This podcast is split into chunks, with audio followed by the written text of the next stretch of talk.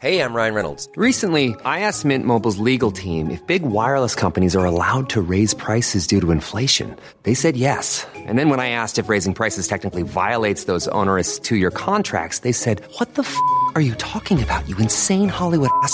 So to recap, we're cutting the price of Mint Unlimited from $30 a month to just $15 a month. Give it a try at mintmobile.com slash switch. $45 upfront for three months plus taxes and fees. Promo rate for new customers for limited time. Unlimited more than 40 gigabytes per month. Slows. Full terms at mintmobile.com.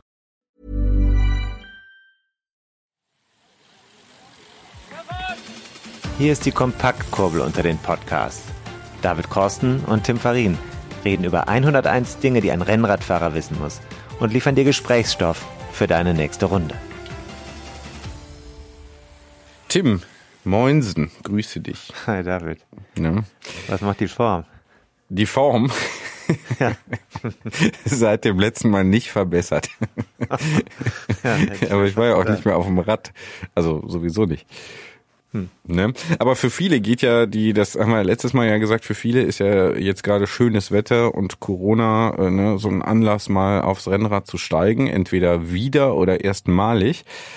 Aber auch die Profis sind ja mitten in der Saison, wenn ich das richtig verstanden habe. Ne? Ja, wir sind jetzt in einer magischen Zeit. Eine Zeit, die uns jetzt auch als Hobbyfahrer, würde ich mal sagen, inspirieren kann, wenn wir den Fernseher einschalten oder die Apps oder was auch immer. Wieso, was ist da los? Ich meine, wir zeichnen jetzt hier auf, kurz vor Ostern.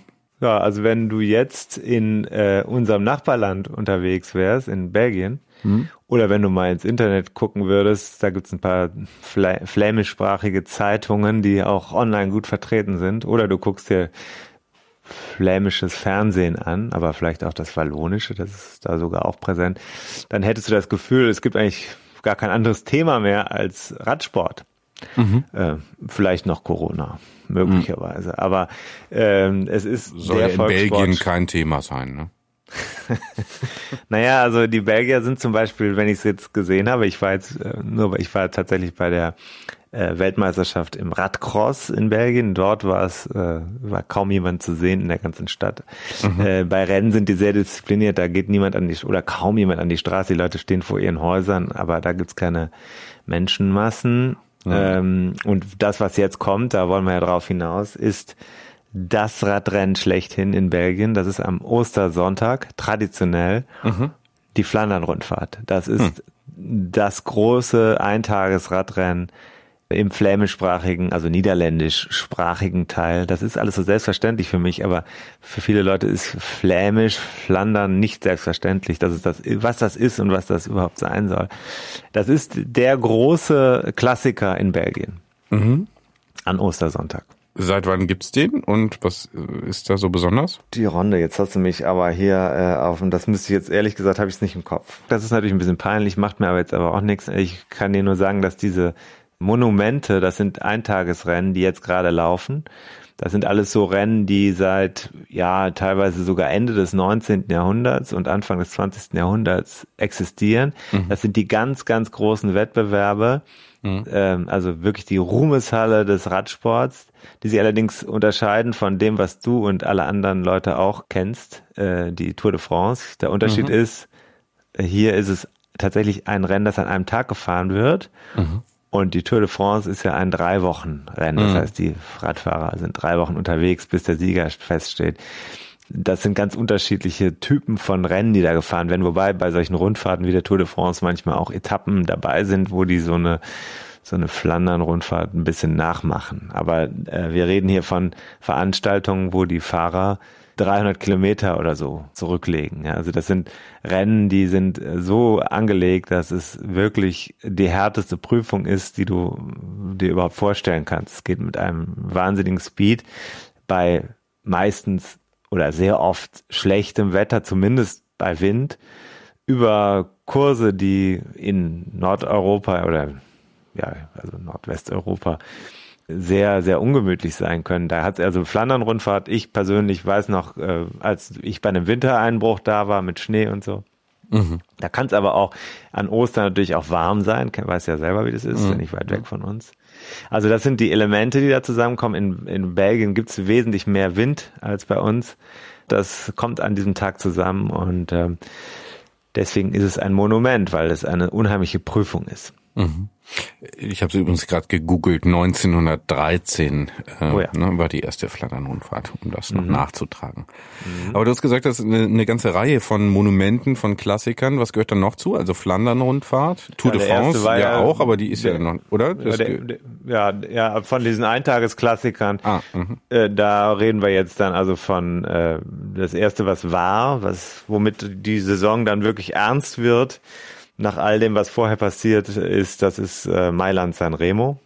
Und das ist ja, die beiden Städte kennt man, ist in Italien. Natürlich ist es äh, von der Natur etwas anders gestaltet als in Belgien. Es ist, die Chance ist ganz gut, dass das Wetter zumindest am Mittelmeer unten in Ligurien angenehm ist. Es sah aber auch schon ganz anders aus. Und es ist natürlich unheimlich weit von Mailand nach San Remo.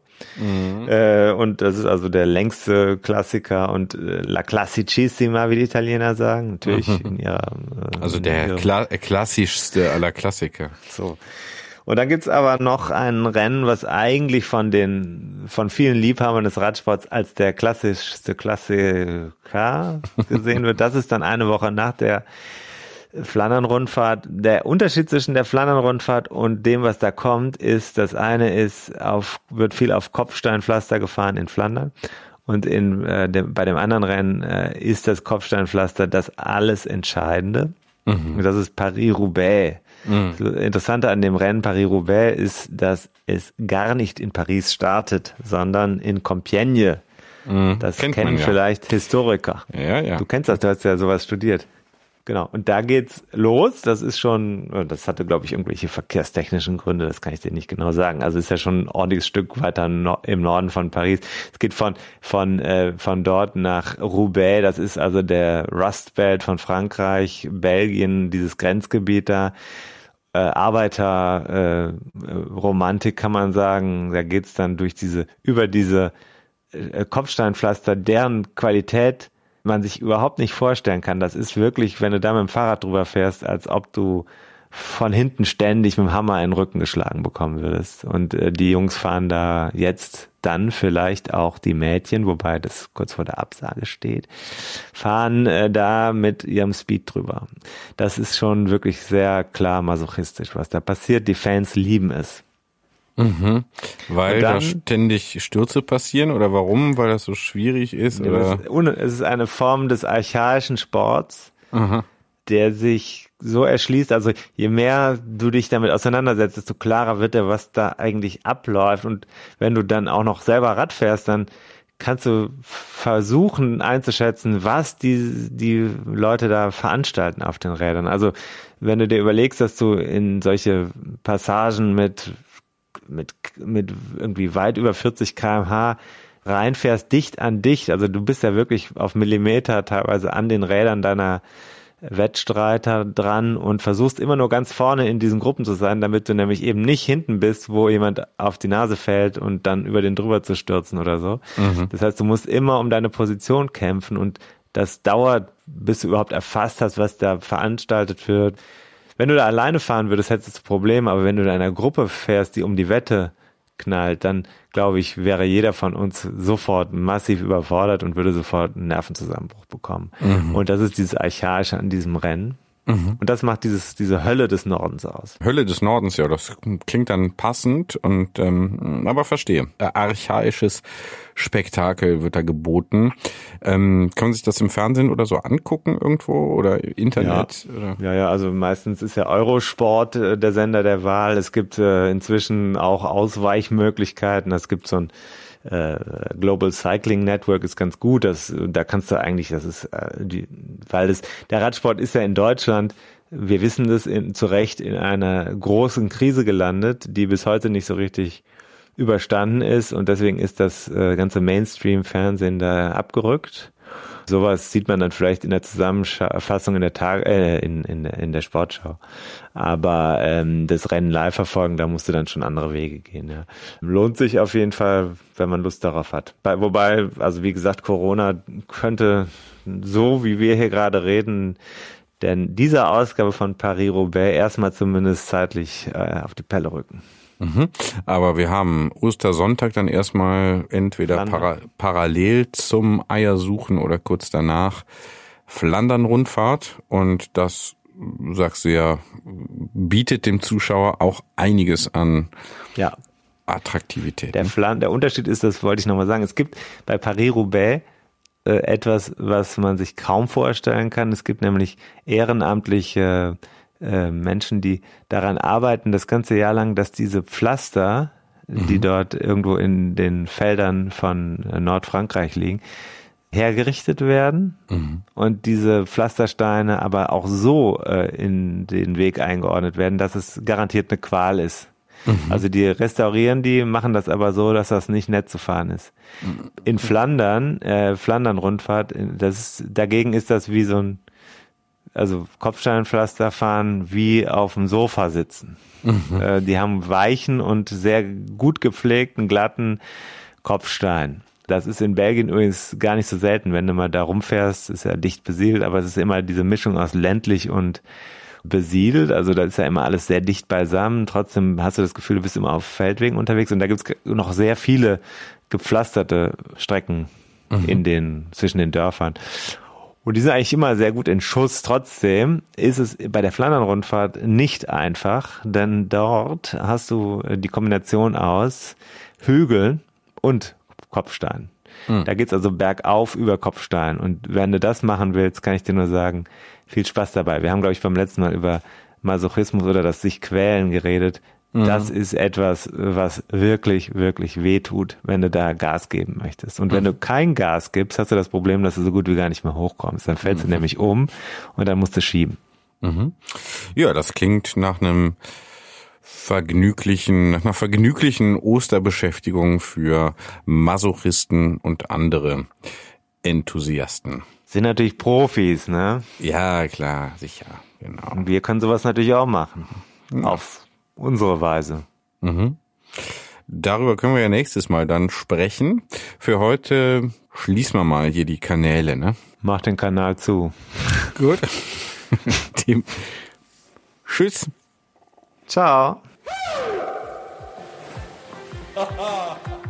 Und da sind wir schon im Ziel dieser Episode von 101 Dinge, die ein Rennradfahrer wissen muss. Die Kompaktkurbel unter den Podcasts. Hast du Lust auf mehr Wissen, mehr Anekdoten, mehr Spaß und Inspiration für deine nächste Radtour? Dann kannst du ja mal nach dem Buch schauen. Das gibt es natürlich in gedruckter Form und als E-Book vom Verlag Bruckmann. 101 Dinge, die ein Rennradfahrer wissen muss. Überall, wo es Bücher gibt. Also im Handel und im Internet. Wir sagen Kette rechts und bis zur nächsten Ausgabe.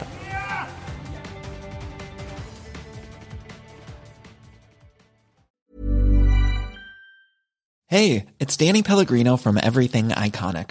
Ready to upgrade your style game without blowing your budget? Check out Quince. They've got all the good stuff, shirts and polos, activewear and fine leather goods, all at 50 to 80% less than other high-end brands.